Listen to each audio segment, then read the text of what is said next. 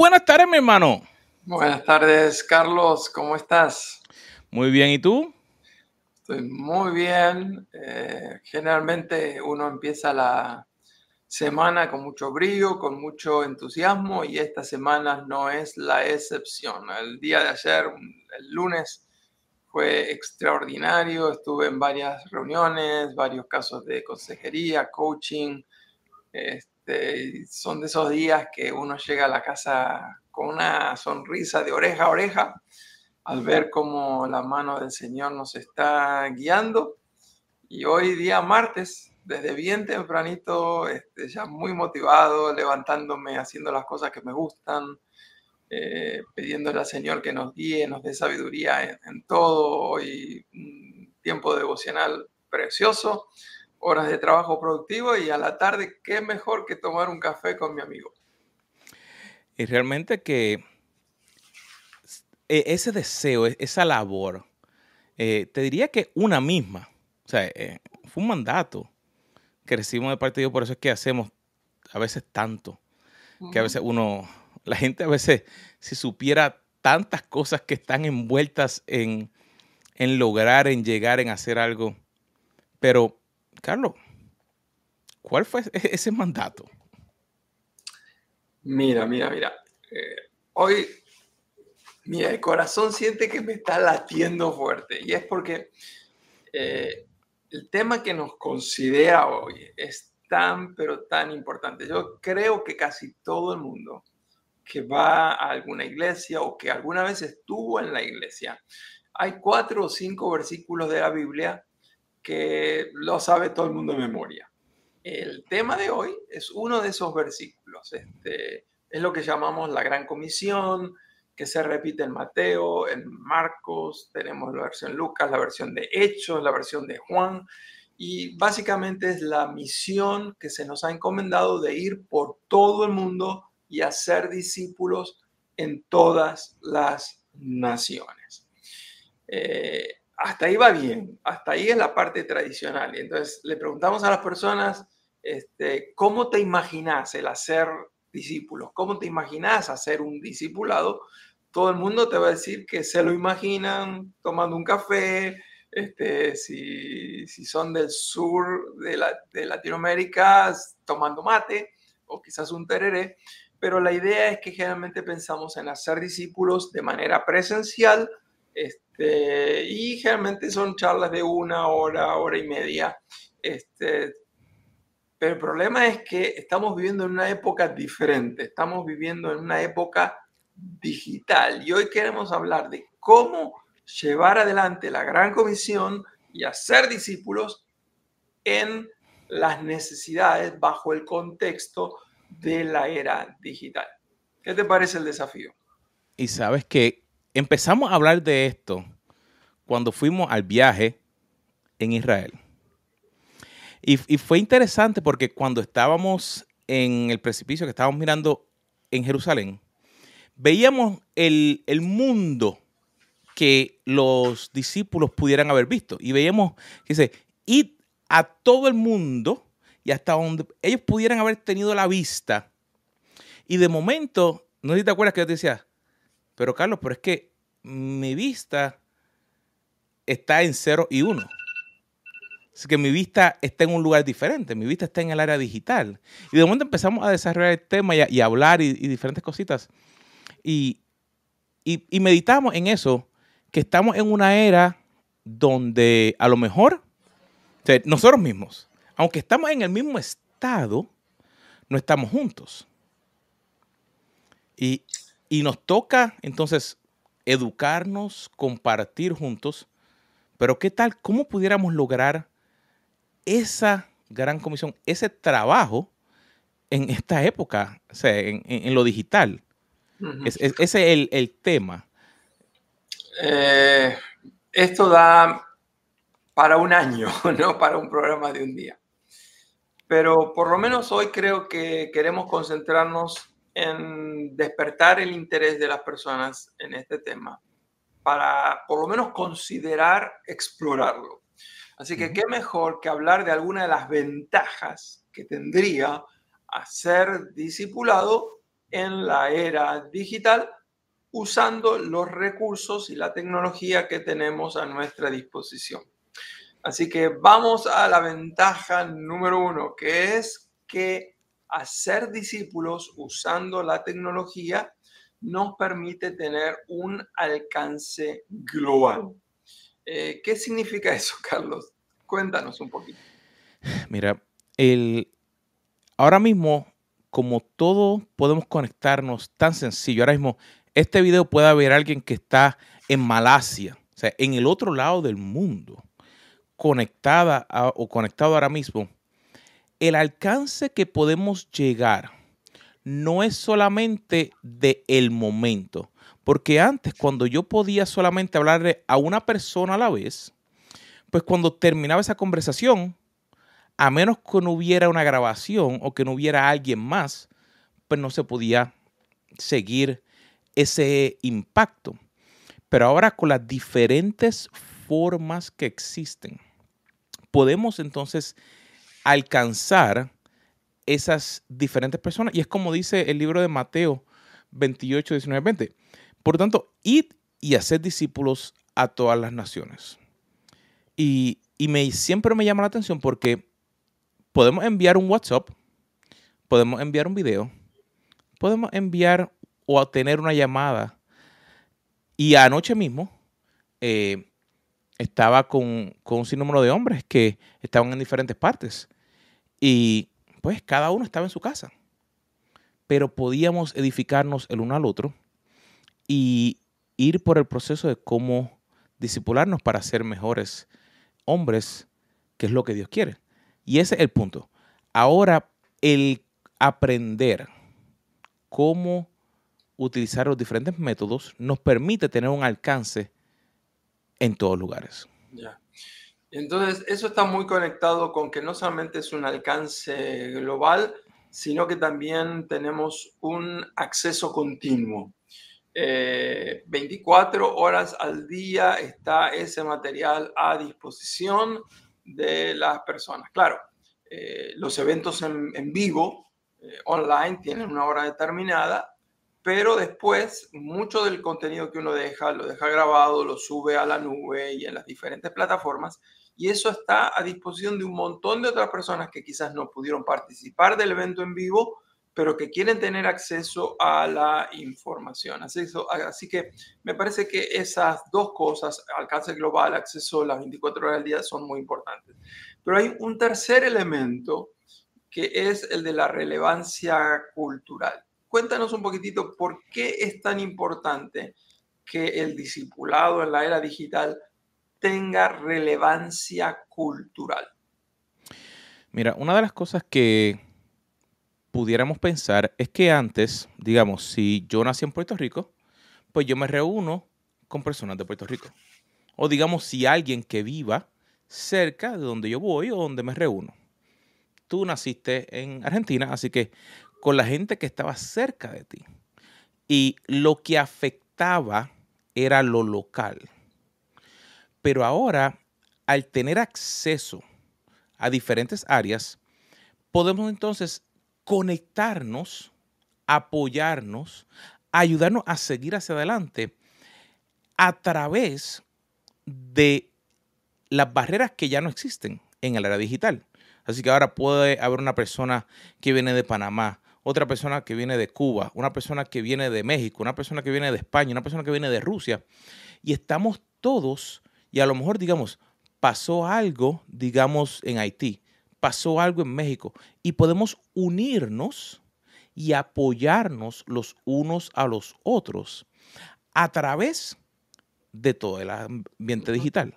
Y eso yo diría que es clave porque nos ayuda a que a lo mejor hay un momento de debilidad en uno de, ese grupo y entonces podemos apoyarle a que, mira, fortalecerle, ayudarle a seguir hacia adelante el, apóstol Pablo fue un campeón en esto de poder adaptarse y contextualizarse. Eh, él lo dijo, me he hecho débil a los débiles para ganar a los débiles, me he hecho de todo para que de todos modos salve a alguno. El ejemplo del Señor Jesucristo que deja los cielos, toma forma humana, se contextualiza, eh, es obviamente eh, un ejemplo extraordinario. Así que nosotros a través de la era digital podemos llevar con el Evangelio y adaptarnos, contextualizarnos, alcanzar diferentes segmentos, diferentes poblaciones, diferentes lenguajes, diferentes culturas, e, es, algo increíble. El, cuarto beneficio de poder hacer discípulos en la era digital a través de los métodos y herramientas que nos da la tecnología es la oportunidad de tener interacción y comunidad. Y yo acá voy a hacer una confesión.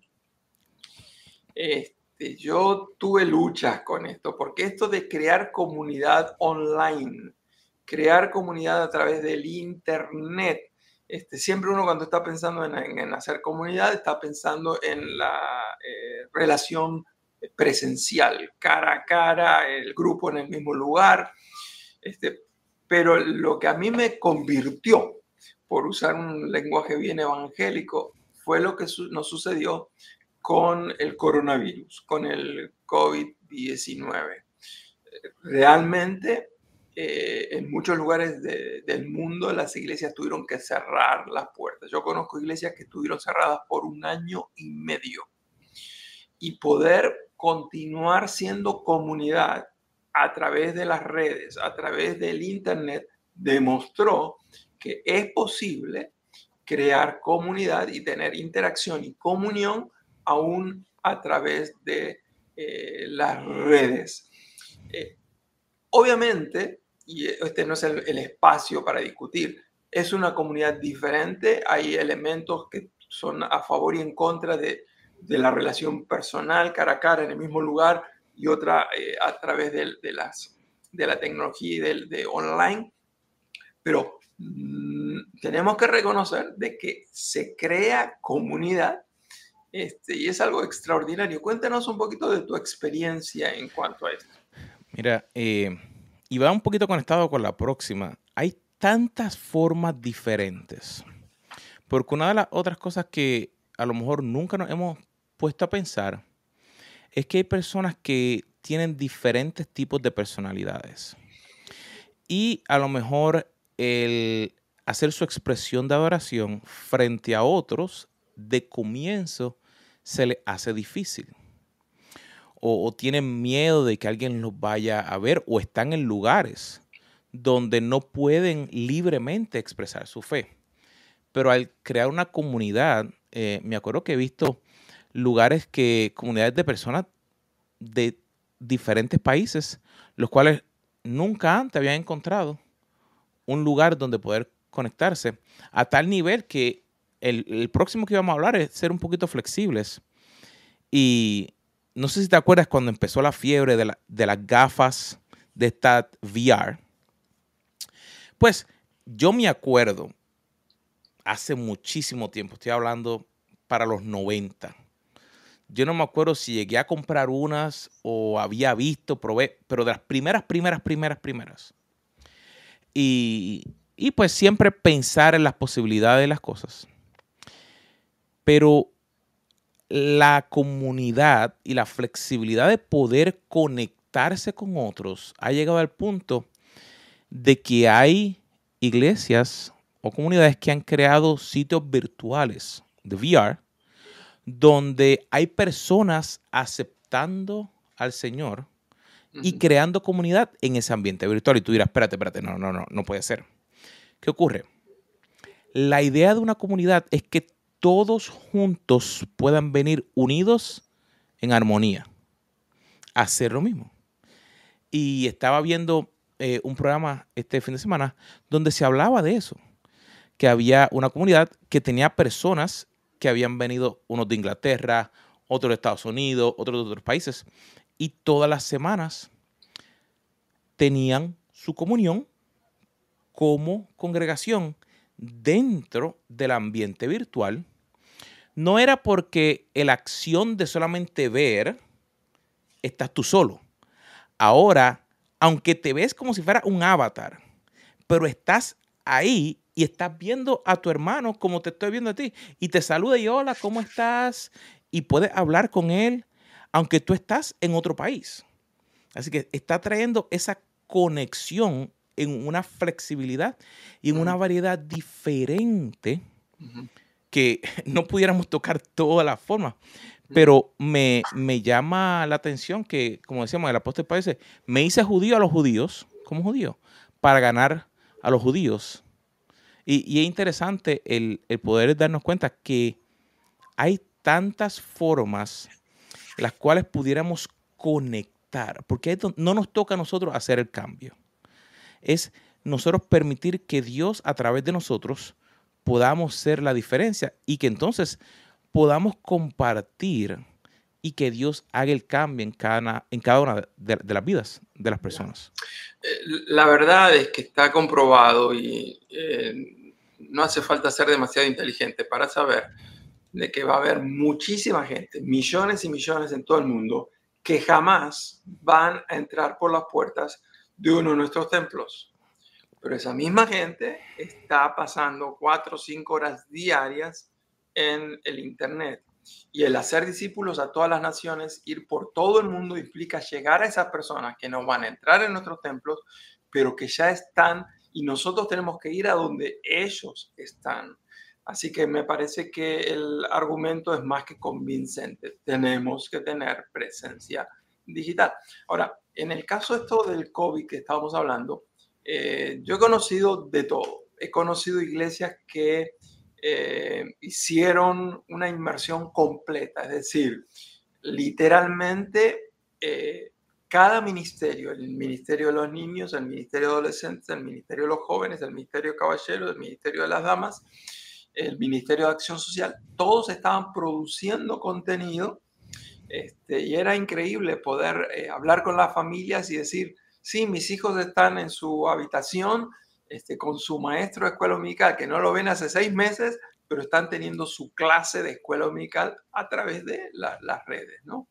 Este, casos más simples, porque tenían acceso a menor tecnología, pero pastores que hicieron algo extraordinario solamente con WhatsApp.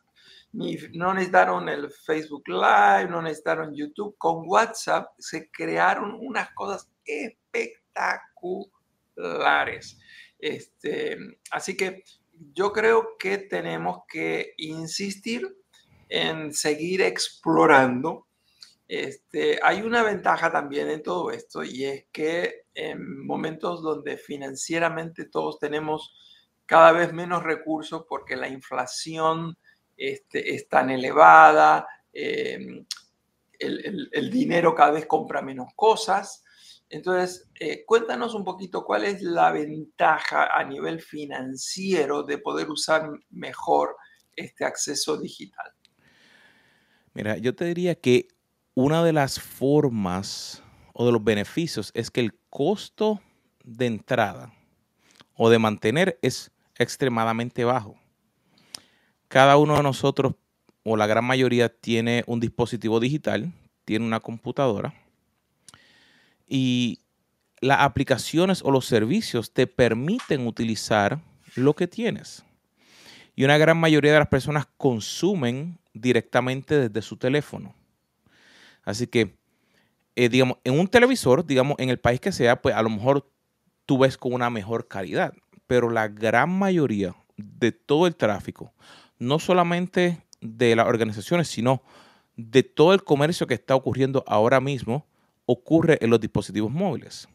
Así que el poder utilizarlo nos permite que, como mencionaste, a través de un video en WhatsApp, un mensaje, eh, compartir, eh, poder tener una clase, una sesión de Zoom, una sesión de Meet, de a través de Google Meet, que es gratuito, parte de tu cuenta de Google. Eh, es realmente darnos cuenta que hemos recibido mucho. El libro de Mateos 10.8 eh, dice, dad gracias por lo que recibiste. Mm. Realmente tenemos las herramientas para poder ir. A lo mejor algunos tenemos diferentes tipos de herramientas. Digamos, hay momentos en que yo mismo me tengo que poner y decir, Carlos, tienes las herramientas necesarias para hacer lo que tienes que hacer hoy. No significa que mañana no voy a tener una diferente, pero lo que tienes que hacer hoy, tienes lo necesario. Ve y. Y así, eh, el poder que podamos compartir es tan, o sea, no tienes que comprar nada adicional. Con lo que ya tienes en tus manos, puedes poder hacerlo. Eh, Carlos, cuéntanos un poquitito acerca de qué posibilidades hay de hacer un seguimiento este, a estos grupos a través de los cuales estamos conectando a través del Internet, de las redes sociales. ¿Cómo, se da esa dinámica? ¿Cuál, es la, la, manera que tú estás viendo, experimentando? Mira, eso es una de las, de las mejores opciones que tienen todos los métodos digitales. No sé si, te acuerdas y si me voy a, como dicen, a, dar tiempo para atrás. No sé te acuerdas las libretitas que se utilizaban para llevar las, la escuela bíblica, cuando uno tenía que poner el checkmark, que tiene un cuadrito chiquititito, así que casi no, le cabía el lápiz. Esa era la única forma que a veces había para uno saber si una persona fue o no fue. Pero ahora a través de las diferentes plataformas podemos ver quién estuvo, de dónde vinieron, cuántas personas. Digamos, si tú quieres alcanzar, no sé si te acuerdas que una vez eh, estuvimos compartiendo una guía para las redes sociales, para diferentes organizaciones, iglesias, empleo. Y esa guía llegó a 50 mil personas. Y yo podía ver a dónde estaba llegando porque las redes nos daban la información de que, pues mira, eh, una persona en Argentina la eh, pidió ella y otra persona en otro lugar eh, vio eso y otra persona. Y así, todos estos nuevos métodos nos permiten ver y no es el número, porque eso es lo que quiero. No quiero que el enfoque sea en que, ah, pero si no llegué a muchos, no fue efectivo. No. Si te tocó llegar a uno, gloria a Dios, porque ese fue el uno que te tocó a ti. Pero tenemos ahora la opción de ver, si yo quiero llegar a jóvenes, puedo enfocarme en llegar a jóvenes. Si yo quiero trabajar con empresarios, o con empresas, puedo llegar a las empresas y enfocarme en esa área. Quiero trabajar directamente con iglesias, puedo enfocarme y llegar hacia esa área y ver qué tengo que modificar para entonces poder ser más efectivo y cuidar del rebaño que Dios me ha dado, que es lo que dice Proverbios 27, 23. Cuida de tus ovejas y mira por tus rebaños. Esa es la clave de que lo que nos estamos dando cuenta es que ahora tenemos un sinnúmero de herramientas que podemos utilizar, que hay de las dos. Hay sin pago y otras que son pagadas, que podemos utilizar a las dos, pero tenemos tanta disponibilidad que debemos poder utilizarla. Eh, otra de las ventajas eh, es una de las que yo más aprecio es que estos contenidos que uno está compartiendo eh, permite que perduren más allá del paso del tiempo. Yo confieso que como crecí en una iglesia desde los 10 días de haber nacido, 15 días de haber nacido, ya me llevaban a la iglesia. Eh, he admirado a grandes siervos de Dios, predicadores, que impactaron mi vida. Pero cuando hablo con mi esposa, siempre le digo que yo lamento mucho de que ella no va a poder escucharlos, porque esas personas murieron, esas personas no dejaron grabados sus recursos. Entonces, están en, viven en mi memoria, pero no hay manera de reeditar eso. Eh, por el contrario, eh, sucede que hoy cualquier persona que tenga una camarita puede grabar sus sermones y, lo vemos eso constantemente en, todo el mundo. Este, y eso va a perdurar, esas personas van a, pasar, yo voy a pasar, tú vas a pasar, pero esos contenidos van a quedar y van a seguir impactando vidas. Eh, yo he hecho un seguimiento, por ejemplo, a uno de mis sermones favoritos este, y uno ve ¿no? que cada tres, cuatro meses la cantidad de personas que lo siguen viendo va, en aumento, así que esa palabra permanece mantiene vigencia, sigue alcanzando, sigue dando fruto.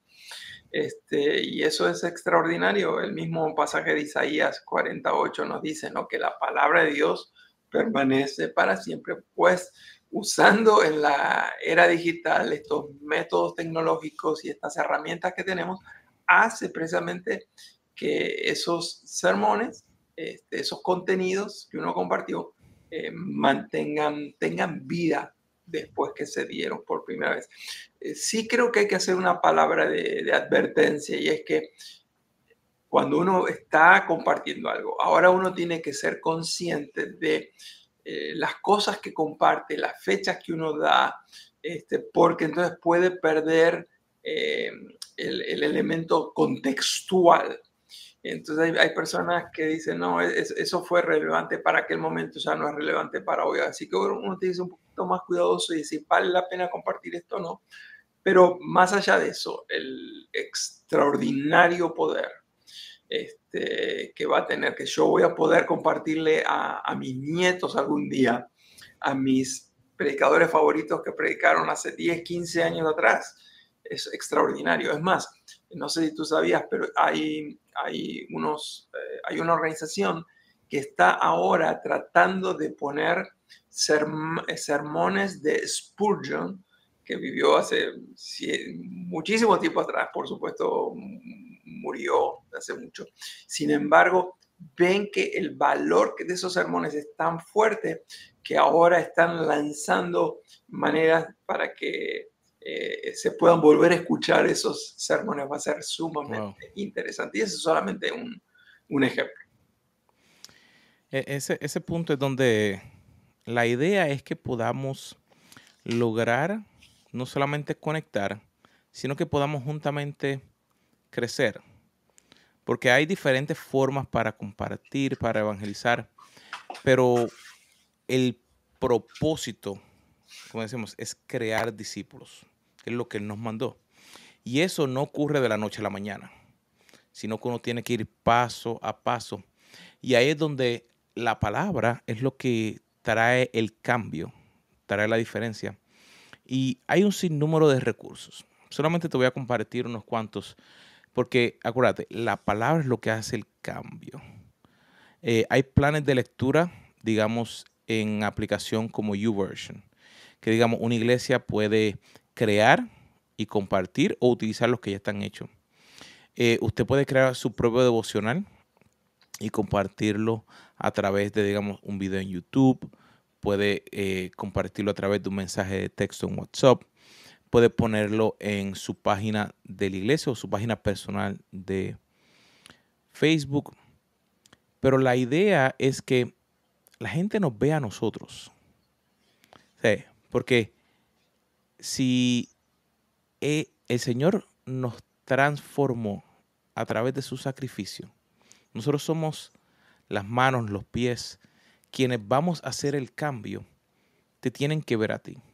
Así que la clave de ese discipulado digital es el cambio que está ocurriendo en ti y cómo te está aplicando a ti. Por eso es que ahí cuando te creas en tu grupo, conectas y estás viendo el cambio que está viendo. O sea, no es que tú eres mejor que nadie, sino que ahí es donde está yendo ese, ese, proceso que nos va llevando a través de todo. Carlos, ¿cómo, terminamos entonces todo esto? Porque hemos, hemos visto que eh, vamos a hacer lo que nos toca hacer, tenemos, pero ¿qué más? Yo creo que mm, terminamos el programa con una pregunta la pregunta es, eh, la oportunidad está, la oportunidad existe, la gente está dispuesta, la gente está hambrienta, hay necesidad.